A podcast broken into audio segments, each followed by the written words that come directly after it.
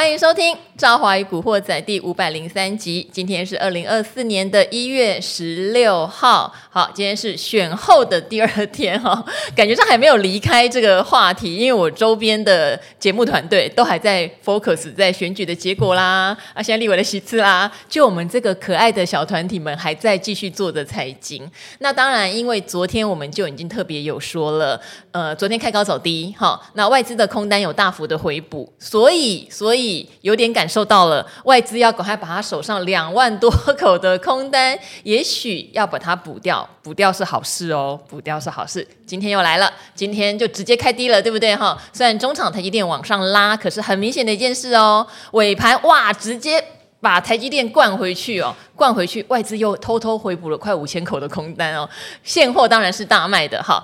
这个现象为什么我们一直说是一个比较好的现象？哈，我先欢迎今天的来宾出场。今天的来宾是大家都很喜欢的科技的达人哈，也是我们 AI 的先驱。好，国泰证期的蔡明翰，明翰经理。赵华好，观众朋友、听众朋友，大家好。好，那明翰经理很久没有用影片版来跟大家讲话了，所以今天赶快把摄影机架起来。那我们昨天是施工来，好，我刚刚也跟明翰经理说，就有特别提到，因为明天的话是台指期的结算，那外资手上有这么多的空单，好，那他做什么你会担心呢？如果他还是继续加空单，那你真的要很担心，因为我们史上空单最多可能就是三万出头口，那他已经加到两万六千多口了，但幸好昨天。对不对？趁着他们呃选选后第一天嘛，然后呢还故意现货卖，然后压低把这个开高走低，把空单出了。今天更明显哎，今天中场是跌一九九点九五，现货卖了四百五十一亿，嗯、就通通灌台积电，是，然后空单再回补。好，嗯、想请明翰经理帮我们的听众或观众朋友也一起解说一下这个现象，你会怎么解读？呃，好，我们先讲一下外资哦，外资动向。我个人建议大家，就是呃，对投资的角度，对，我觉得外资的动向。不要太 care。我觉得最近真的一两年来变得有点很短线。对，对我就是讲，真的很短线。其实我我老实讲，对投资人投资没有太大帮助。但是你稍微理解一下他在想什么，我觉得是合理。但是我要跟大家讲，不要运用到操作上，对操作真的不止没有帮助，常常会让你反向操作，或者是让你原本就有计划的打乱阵脚，而失去原本那个机会。我们先呃，就我个人。观念啊，我个人觉得一月以来，我自己对外资的看法只有一个结论，就是外资自己看不懂。嗯，他自己都不知道自己在干什么。哎，这没想到大家会有这个结论。我这我很明显的，我告诉大家，这整个游戏你不能只看这一两天。对，你必须要从十十一月开始看，因为十一月国际股市就有一个非常大幅的动荡，所以你必须要从十一月初的低点一直连续剧看到现在，你才知道他在做什么。嗯，简单道理就是十一二月他两个月买了这个所谓的呃四千多亿的，四千多亿，然后台币一直狂升的时候，对，就重点就是刚刚赵华提。就是因为台币强升，嗯、大家认为非得要降息的资金要来的，嗯、所以大家就很急，很怕买输人家，所以大家就拼命的买。那我常呃，我常常就讲了，这种所谓的荣景不可能每天都有，趋势不会因为短线太过激情而改变。大家要先有这概念，就是呃，今年上半年要降息，那我持续告诉大家，就是美元弱势、台币强势的趋势不会改变，但是不可能。短时间这么的强势，包含美债值利率，包含美元这么这么疲弱，最后一定都会反弹。那最近来讲，应该说经过两个月激情，一月开始反弹了。对，那美元开始反弹。对，我们再回到刚刚提及哦，从十一二月我们当时讲的这个外资连续剧，两个月大买，一直到圣诞节，他准备放假前，他觉得买的太多，去放假有点担心，嗯，所以就从。呃，圣诞节前开始，它的空单就开始快快速增加了，加来到万口左右。那来到那里呢，就应该这样讲，真正圣诞节他要去过节的时候，已经来到一万多口了。嗯、结果没想到，他一回来，照理讲，如果没出太大意外，他可能要准备回补。对就哎，发现哎，股市真的就涨多开始回档，所以他也。他就顺势哎，开始就赚钱了，赚一些钱。那有一些赚钱，他就希望呢能够多赚点，所以就顺便放再持续放空单，希望能够持续下压。当然，这有一个他会这样做的原因有两个，第一个就是美股也上不去了。如果如果美股创高，他就不敢这么这么动作了。因为鲍尔也讲了，大家不要对降息有那么乐观的期待。华尔街说什么三月，对不对？虽然我们觉得要就三月了，是是是。他说也许最快年底，还这样讲，对啊。那那我就讲了，就是说刚好有一个第一，美股的涨势也趋缓；第二，刚好我们刚刚提到美元美债殖利率开始反弹，那他也觉得说，哎。之前过度激情，现在应该是一个跌升反弹，它能赚它就赚，嗯、所以你要赚这个美元赚呃，等于说美元的反弹，美债值利率反弹，就是必须要去做放空的动作，嗯、所以他目前的角度就去做放空。但是我个人觉得说，嗯，投资人会说，那你这么笃定，这不是趋势？就就此结束而反转嘛？从几个角度迹象，第一个部分我们就回到，呃，十一二月他敢大买，其实两个因素，第一个就是资金行情，因为就是认为会降息；第二个部分来讲，就是基本面的好转。那从电子产业确实景气也好转。刚刚提到资金的这个效应有没有可能都反映？理论上我要告诉他，股市一定会提前反应，但是不可能在第一次降息都还没见到就见到高点。我觉得这个。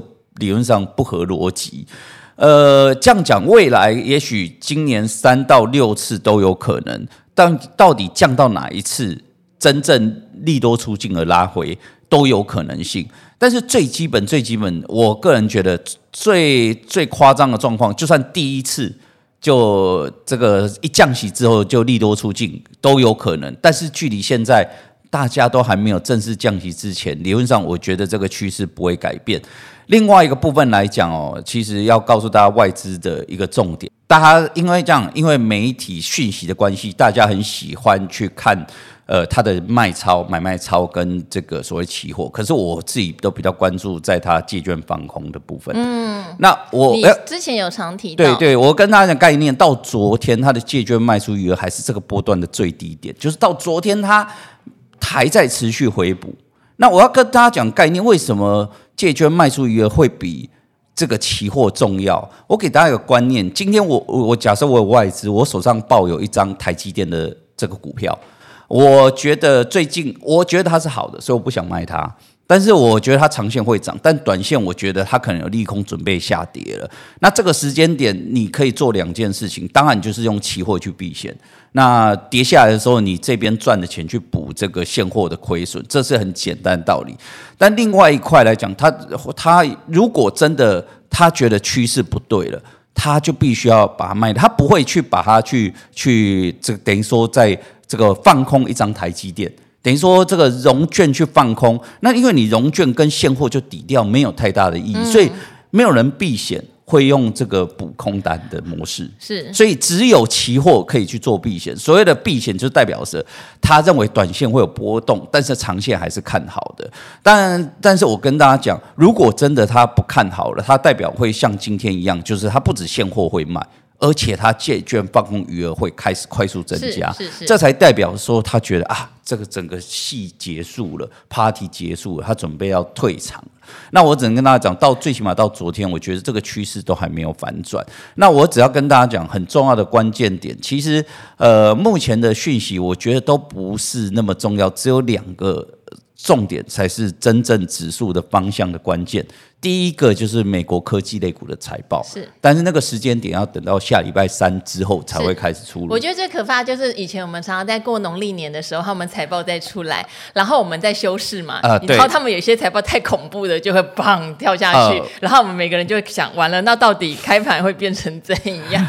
对。但有一个比较好的现象，每一年都是一样的。有一个有一个比较好的一个参考点啊，是应该说，因为台积电的法说是在这礼拜四，对的对的。那相对来讲，它会比其他的美国科技类股要稍微前面一点。是，那我是说，所以目前的角度，不管市场的多空，其实都可以暂时不管，你就只观察这两个，这两个最重要的。美国科技股。然后财报陆续要公布，还有台积电法说，是是是，所以我就说，就目前的角度来看，呃，我觉得整体架构来讲，趋势到目前来讲应该是高档震荡，没有太大的改变。所以我建议投资人哦，呃，不要因为切记不要因为外资的动向而恐慌。简单道理，我常跟投资人讲，呃，指数的高点永远是这个外资买的，低点一定是外资卖的。外资操作真的没有比较厉害，只是他钱多而已。那只是说，呃，中间他在想什么，你要去从这些角度下去做这个拼图拼凑之后下去做判读。那后续来讲，再把重要的讯息呢把它拉出来。后续来讲，只关注这几个重点，才不会模糊自己的焦点。好，因为刚刚有讲到要观察两个重点哈，那我这边也有两个。问题要来请教明翰经理了，一个是关于指数位置的问题，今天其实就是破了一万七千四嘛，最低有来到这个一万七千三百多点哈，收盘收的那么低，所以会不会反而是这两天算是一个一月或是第一季相对还不错的买点？但要记得，去年的一月我们的指数是一万四千点，是现在的一月开始哈，是从一万七千九百点开始的。哇，这个差了一年，位阶差很多哈，所以我也不太敢断定现在这个位阶算不算是是一个好的位阶。这第一个，嗯，第二个，后天台积电要开法说了，对不对？我这边侧面听到的是，他会讲的蛮好的，嗯，好，所以今天这个尾盘的灌杀。我觉得反而给后面的台积电也铺了一条比较好的起点，是对。好，我想要就这两个问题请教明翰经理，一个台股的位阶现在是不是反而算是甜的？第二个台积电的法说看法。好，应该这样讲哦。这个股市这后续走势等于是第一题，我们先放后面。为什么这样讲？因为台积电的。走势就会影响到，没错，是联动的。对，所以，我们先讲一下台积电的看法。我先跟大家讲，整个这个连续几次的这个所谓的法说会前，其实我们都有来节目先谈，对，对不对？那之前就跟大家讲，去年比较特别，就是一直到前三季之前，其实呃，我们法人看吧，要么就是很。相对来讲，其实去年比较容易猜，上半年就是悲观，大家都知道，因为公司本来就告诉大家，上半年就是调库存，对，所以一直都是悲观，大家都猜得中。到第三季的时候呢，大家就有点看不懂，一半一半，就出来就是相对来讲、就是、会有杂音，对不对？对对对，嗯、结果出来发现是不如预期的，嗯、所以股价又持续走低。到第四季要开之前，几乎大家就已经知道，应该已经触底回升，就出来了也没有太大意外，就持续往上走。就目前的角度来看，我个人觉得对台积电这次法说的关键点的看法，应该是维持正向，没有太大的改变。但是对于有没有第四季这么乐观，我觉得会有稍微。踩一点刹车，这怎么说？其实并不是说应该这样讲，重点它到底好不好是市场的需求决定一切。嗯，那并不是说现在需求出了什么问题。现在最重要的关键点是因为现在是淡季，嗯、因为第一季本来就是第一季本来就淡啊，对，还要加一个农历年哎。所以你会听到的问题一定是它的营收是呈现季减。对，那但是很正常啊。对对对，但是呢，相对来讲，它就拿不出对比。去年第四季是在一个下坠过程当中，告诉大家说我睡到看到曙光了，就会大家会很激情，对吧？那这一次来讲，他当然是告诉你说，他的，我觉得他一定会告诉你，长线还是维持我们去。去年第四季告诉你这个状况就是趋势持续回升好转，嗯，但是现在因为进入第一季的淡季时间，所以它会变成是呈现先蹲后跳的状况，嗯，所以应该说长线没太大的问题，但短线来讲，它也讲不出太激情的言论，因为确实是呈现季减，所以我才会说导致外资在这里会有点裹足不前。你要看，尤其是你可以看到近期的呃外资的。在这个抢先在法说会前出了报告，其实整个架构就如同我述的，就是说，哎，长线也没太大意外，但是目前来讲，就是也没有很激情要急着做买进的动作，但是有拉回，其实都是可以做长线布局，大致上是这样的概念。那尤其是这个，我们要跟大家提到，就回到对应这个指数哦，到底怎么看哦？我个人觉得，这个刚刚提到的，就是基本面跟资金面是一个最大的关键点。其实，呃，对比二三年，它只有它有一多一空。所谓多的部分来讲，就是呃，我们回到二三年，其实大家当年初其实对整体整年度是非常的保守。对，二三年的年初没有任何好消息啊，而且不但没有任何好消息，也知道呃，大家在二三年衰退的几率比成长高。哎，对。可是二四年的气氛是相反的。是是是，应该这样讲。我们就从两个角度，第一个是资金，第二个是基本面。对。去年初看到的基本面，就是去年上半年还在衰退嘛，大家都可以预期，所以基本面一定是不好。资金面当时还在升息，所以一定也是紧缩，刚、啊、好跟现在是完全完全相反嘛，对吧？对，所以理论上就今年的角度，其实这两个是绝对是正向的。嗯，那只是说它败笔在哪里？刚刚赵华讲位阶就已经不同了。对，因为去年 虽然说大家有夹杂这个利空，所以但是原本预期上半年会衰退，最后没有，所以导致股市很快就持续不断走高。应该说上半年后来有一个 AI 横空出世，对，有没有？就是后来发现没有衰退啦，所以最惨的状况已过，就不断垫高。那当然有一些人比较赶的，就是在获利还没好转，他就持续赶下了，一直到下半年，尤其第四季确认好转，资金就快速回流。对，那目前的趋势是没有太大的这个转变，所以还在往上走。所以我觉得说指数的一个角度来看，应该要持续乐观，我觉得没有太大的问题。是，但是，但是，但是问题再来，因为位阶高的问题。嗯，那我们要给大家一个概念，位阶高低，我们现在怎么判断呢？因为现在也回到一万七千三，对不对？左右、呃、是，好，也回档了呃六七百点了。对，应该这样讲哦。我们这个对比来讲，我们就用台积电的这个对比，你可能大家会有点概念。啊、好，呃，我们这样讲哦，就是说它的股价历史高点是六百八十八块，是在前年二零二二年的二月吧？对对对。嗯为什么我们先不用考虑？反正你也知道，说它在前年，它对应一八六一九啊，对对对，对，就一八六一九，重点就在这里，嗯、就是一八六一九。我们来讲一个问题，就是说，呃，这个对比我们要跟大家概念，就是当年的 EPS 是它的获利是三十九块，对比它的股价六八八，这两个都是历史高点，它的这样的本益比大概落在接近十八倍。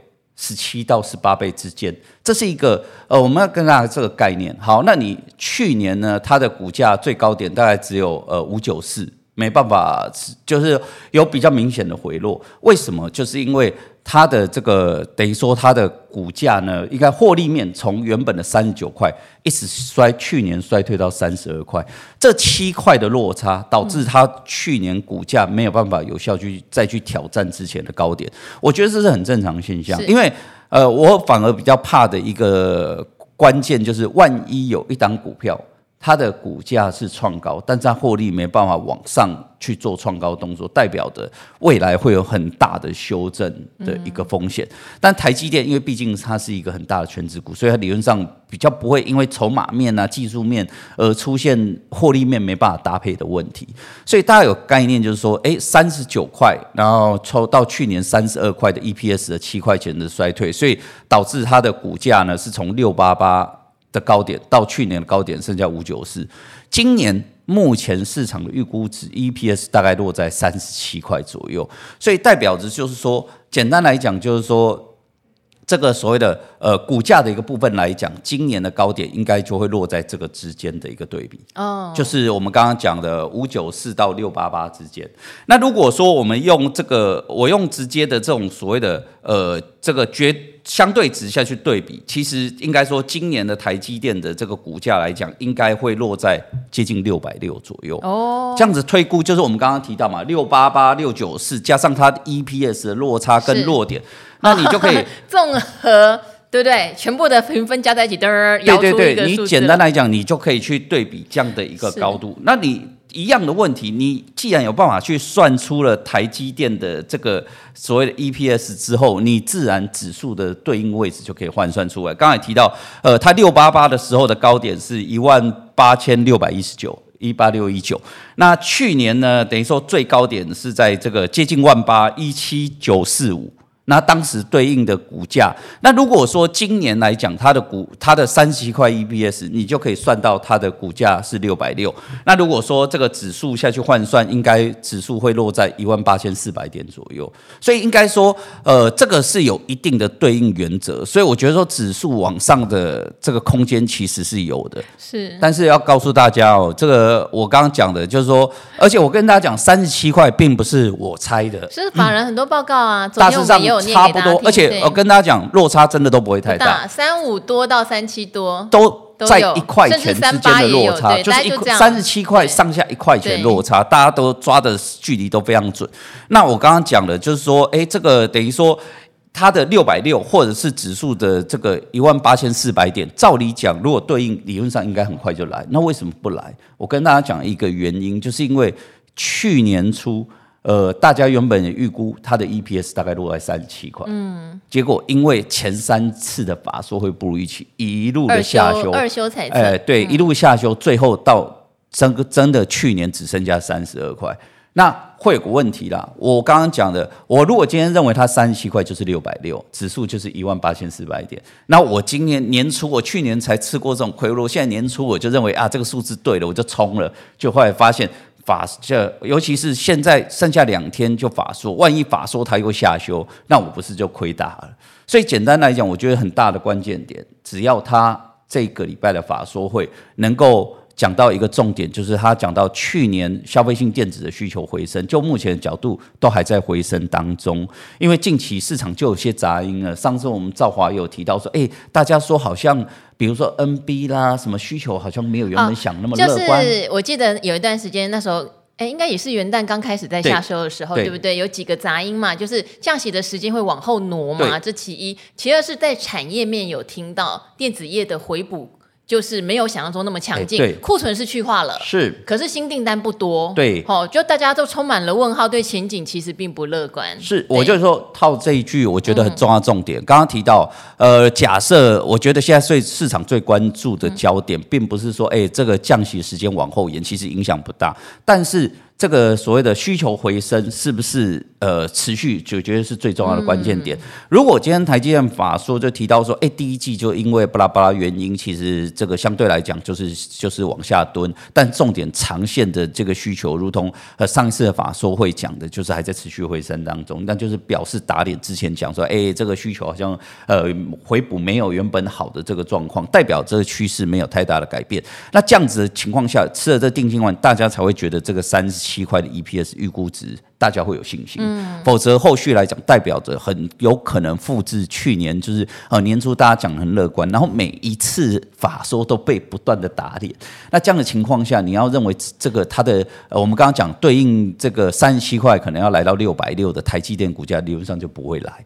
所以我刚刚提及的时候，很重要的关键点就是说，如果这次的法说会只要能够确认这个趋势不变，那这个三十七块的 EPS 能够确认，那它的股价六百。有照理讲就有机会对应，那等于说指数来讲来到这个一万八千四百点，应该就是一个对应的一个。这个空间好，还是要看一下台积电法说说什么哈。像今天他杀尾盘，就很多人把大摩之前的报告说他第一季毛利率会下降，就是不到百分之五十的那一份报告拿出来讲。我是觉得有点，其实我觉得有点无聊，因为那不是今天的报告，对，那个已经讲一阵子了。那刚刚明翰经理也说，第一季本来台积电就一定比较淡哈，所以讲这个有点无聊啦。好，不是说哎会不会得罪人哈？有讲的不关我的事，但是这真的不是新闻哈。那我觉得今年对我来说，台积电有一点不一样的是，其实去年我大概就了解台积电不会是一个好年，它是一个会衰退的年，所以我一直对于魏总裁在法说会上面在降财测之前都还很怎么说，口风还很硬的时候，我是有一点点觉得不太能谅解，因为你一家世界级的公司二降财测，我觉得有点。不是很好啦，是，但我觉得今年的几率我，我我目前听到的，我觉得不是那么高，是应该会努力做。唯一的变数真的就是美元，美元到底会多弱？我觉得这可能是唯一的变数，所以他可能跟鲍尔要讲好。鲍尔如果真的一直往后推，美元没有那么弱，那他一定我想他的变数就会少一点。可是我个人觉得哦，这个倒不会哦。其实我们回到刚刚提到，我也认同赵华讲的，就是说，呃，台积电它这个为什么？简单来讲，你不买台积电，我跟所有投资人讲过，你只要电子股一定要看台积电法说，因为它的这个会告诉你其他产业，对，它会告诉你整个电子业的状况，而且重点是他家说的话，它不会随便变来变去。对对，那。除了去年的猜测，对对对，应该这样讲，应该说他毕竟经过了一年的修正，他见到翻转，他如果没有肯定之前，他不敢乱讲话，那不太可能经过四季的修正，那去年反弹了一季之后，又告诉你啊，这个需求又不见了，理论上这个几率真的很真的很瞎，我也个人觉得很瞎，所以你现在要我赌，我当然觉得这个几率是很低的，但是投资市场本来就没有什么是一定的，对啦，但是我个人觉得这个几率是很低的，所以你现在。要把你的资金去赌在一个这个这个几率很低很低的发生的一个情况下，我觉得其实是不需要那么恐慌。那至于刚刚提到美元的。呃，部分或回到台币的部分来讲，当然会对台积电来讲会有这个获利会有很大的压抑作用。包含毛利率，就是刚刚提到淡季效应，包含这个美元的走势，也是它这个毛利率受到压缩很重要的问题，因为它换过来的这个所谓的营收就会受到很大的压抑。但是我个人觉得说，呃，这块来讲，其实倒不用那么担心哦。我老实讲，如果就比较长线，真的要它股价能涨，其实要的是呃这个所谓的台币能够升值，外资才会进来，它才会持续的买超。嗯、所以我觉得说汇率的部分倒是不用担心，我还是重申，只简单来讲。就目前角度，只有两个关键，就一个就是美股财报，一个是台积电的法说。台积电法说中间，我告诉大家，呃，常常呃，比如说这个媒体也会问我，这个最近法说他们要写成一个一个文章，会写说有几点呐、啊，他希望我多列一些点。可是我常跟他讲，我硬帮你凑，当然没有问题。可是我个人觉得后面那些其实根本就不重要。嗯，那真正法说会只有一个最大焦点，就是他希。要他说出，就是第四季讲到消费性电子需求回升的状况，就目前没有改变。只要讲出这句话，代表就是趋势去往上走高了。好，最后我再多讲一点哈，讲他现在看好哪一些产品线，对不对？好，那这边的话哈，我跟你讲，虽然我非常爱聊台积电。但是说真的，赚台积电的钱是很慢的，所以最后我一定会帮大家再多问的。我们先撇除台积电会讲什么，好，以今年来说，哈，像去年其实在 AI 好的时候，明翰经理就真的是为什么一直跟他讲他是 AI 的前瞻者，他就一马当先告诉你这个潮流很凶。当然这个潮流上去，因为后面说实话啦，像伟创他们比较没有营收做支撑，又慢慢的回来了。可是你离他的起涨点说真的还是很高哦。对，有很多人都一直说怎么办？伟创套住了，哎，不是那。这个套住了，你要知道它从四十块涨到一百六，哎，好，如果你套在一百块以上，就是等于它已经涨了一两倍之后，你才去追的嘛，那可能自己就要有一些策略上的调整。但我个人觉得这个阶段你也不用特别去砍它或干嘛啦，嗯嗯、很有可能会砍在阿呆股。没错，好，那。呃，以展望今年来说，好，明翰经理给我们一点点时间，讲一下你会觉得今年什么样的趋势是现在的你最看好，或者说会特别去留意的？好，这样讲哦，就是要告诉大家，这个应该这样的对比，这个二三年、二四年，就是我们刚刚提到。一开始它有个最重要的关键点，整个基本面是完全不同的。对，二三年是往下的，这个二四年是往上的。二四年往上应该这样讲，它现在在回升的过程当中，简单来讲，就告诉大家现在是有机之谈。嗯，那有机之谈来讲，大家就不用再吹嘘说，哎，我未来会怎么样了？嗯，现在数字会说话。那应该说整个趋势会明显好转。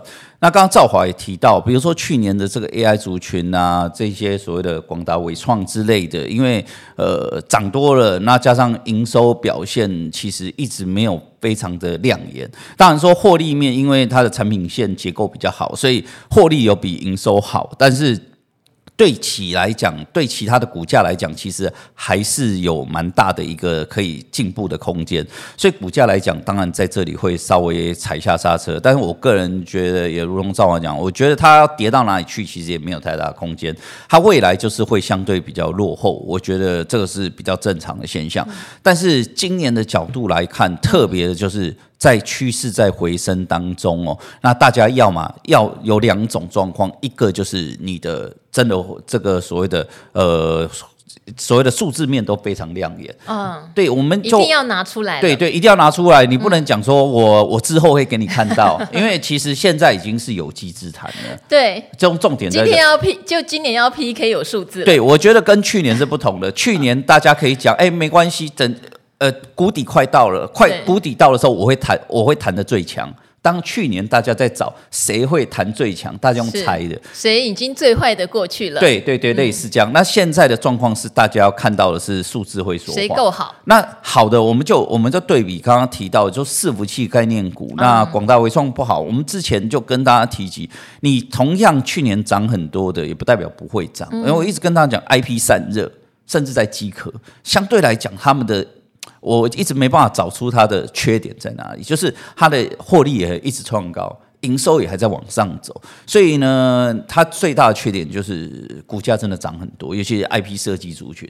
我每一次出去跟客户讲，还是一千多块没买，现在三四千，叫我怎么买，怎么之类的。可我这样讲，我没有叫你一定要买，我只告诉你，今年它。不会缺席，因为它还是在。嗯、那这个就看个人的这个投资属性。那另外，我刚刚提到，这就是数字很好，那趋势也还对的。那我反观来讲，我们当然也可以找这个趋势对位阶相对比较低的族群。其实今年来讲哦，其他去年没有太好表现的，其实也蛮多会有机会的。我们就讲这个电子族群，嗯，呃之中。这个所谓供需结构比较差的，是反而今年慢慢有机会。谁？哎，简单来讲哦，谁之前都供过于求，呃，嗯、就是循环性的，比如说记忆体、体面板、记忆体面板、呃，包含被动元件、嗯、被动元件，嗯、大家听了就觉得这个就是相对来讲，这个确实，我老实说，这种族群都是门槛相对来讲比较低，而且常年很容易供过于求的产业。嗯，那这个但好处就是什么？它这种产业通常。没有办法经过这个比较遇到景气下滑阶段，它会重伤的很严重。所以，我们刚刚讲这些族群，其实在去去年的表现都获利表现都是非常差，甚至很多的这个都是转为亏损的。但是好处在哪里？今年它就是逐季不断的好转。嗯、那当然说，我觉得像这样的族群来讲，大家就可以关注。所以理论上可以做一点区分。你如果要数字会说话的，嗯、那通常股价相对就是比较高。是，但是我觉得这种族群来讲，你的要求一定要很严格，因为今年来讲，因为大家看到数字，所以你不能轻松放过，可能说它的获利面或营收面。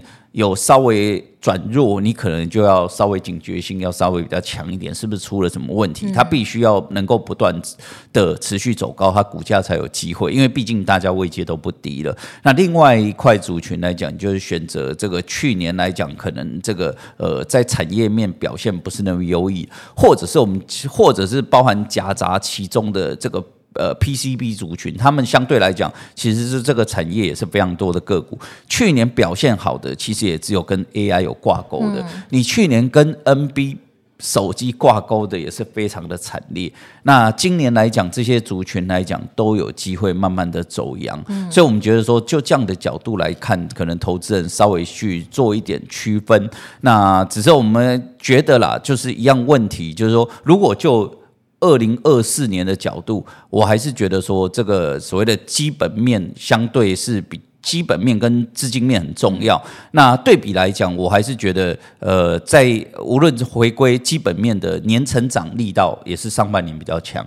资金的潮流，当然说未来降息资金会不断的出来，但是我个人觉得，大家最这个最甜蜜的阶段，一定是这个所谓的呃，Fed 不太想降息，但是大家又认为会降息，这种暧昧不清的时候，是，所以对比来讲，我还是觉得上下半年对比，应该是还是上半年，我觉得投资相对是比较轻松，而且获利的呃稳定度相对比较高，所以从去年。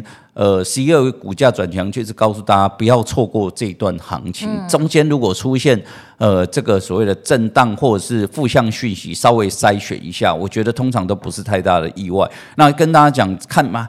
呃，等于说还没看看到人家写什么红包行情啦，或者是这个指数没有过度激情的情况下，我觉得目前的角度，或者是甚至我觉得乐观的投资人，你可以等待真的第一次降息之前，我觉得风险都不高。我所以，我建议大家，其实今年来讲，我建议大家尽量把前段的获利赚出来。如果赚到了，等到第一次的真的降息之后，你就可以开始做退场。那今年的获利已经出现之后，未来。整年度的一个投资的压力相对就比较轻了。好。然后大家还是要认清自己投资属性哦。最近有 IP 之乱哈，就是由神盾集团领军哈。其实也不是他先领军，我记得去年下半年就是涨 AIPC 的时候，就有那种说，哎，我现在虽然是电脑代工，可是我也有什么授权 IP 给人家。当时我就已经满头雾水。但是只要一这样讲，好像没有来个一两根涨停板是不会停的。那神盾就更厉害了，昨天做了一桩诟病哈。哎，他诟病的公司前瞻科技，说真的，业界的。朋友都告诉我，嗯，没听过，而且这个金额不小，是七亿，一半股权，一半现金。神盾本身现金也没那么多哈，嗯、所以这家公司真的很厉害，真的很厉害。呃，投机股就是这样子。哦，嗯、神盾自己去年亏了一屁股，哦，还可以花那么大钱，因为。IP 是现在当红的，然后带动它下面一堆可能大家之前都不是很了解，迅捷啊，对不对？安格啊、安国啊这样的公司开始往上跑，哎，这个就很看属性了。如果喜欢投机股的朋友们，也许就不会错过按照技术线型操作嘛，守个三日线或前低也是可以赚钱的。但喜欢基本面的，反而像你说像智源，对不对？中规中矩也并了一家是有资历的 IP 公司，哎，就反应反而没那么大。这就是投资市场有趣的。可是像面板啊，说实话，在之前。如果你愿意等的人，事实上也等到了一波还可以的获利，因为这一次面板你你要它跌到个位数，看来是等不到了。是，所以十二块左右的群创吧，我记得那时候节目就有在讲了，嗯，差不多就是这样。可是要等多久不知道。对，那对，好，十二块到现在十五块多，其实也是有一定的涨幅，可是也过了好几个月，是，就看大家要不要用等来换报酬率。我个人觉得投资本来就需要一点耐心，因为群创我自己也是买在那个位置，可是我不会买多，因为我真的不知道要等多少。对，这个问题真的就是趋我刚。刚觉得我我个人觉得这个等等待是这个投资必须付出的代价。那应该说最主要问题关键点，你只要确定说，应该是最主要的问题是下档风险，你要先有考量。如果说一个投资面没有太大的这个下档。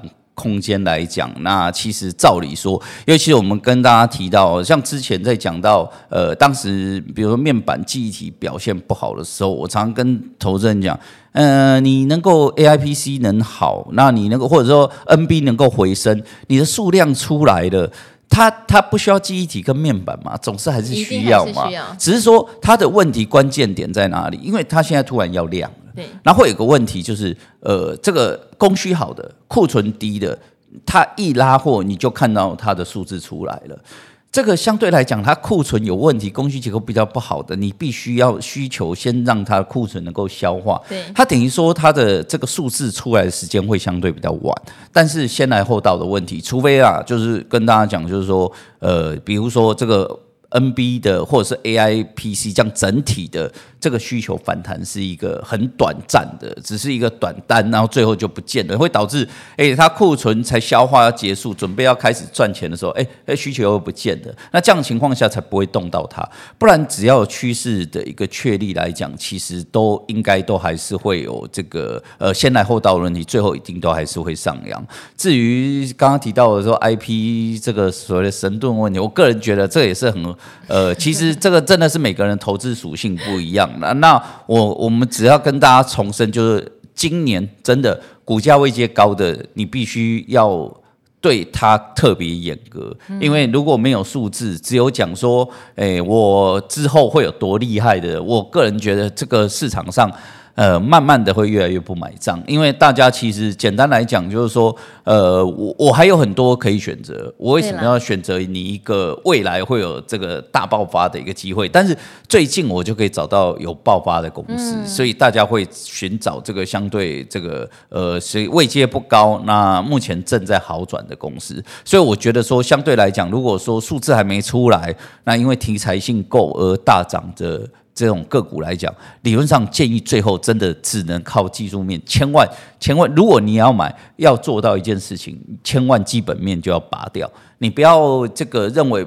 就比如说这个神盾的问题，然后你确实认同了，那你最后也追高了，买到最后，万一它真的下滑，你会被一个迷失说，哎，他们当时才买了这个乾坤科技，他们未来 A 这个 IP 会有多好的发展？那下跌就会继续买，继续买。对，这种我觉得这个会有这个所谓的。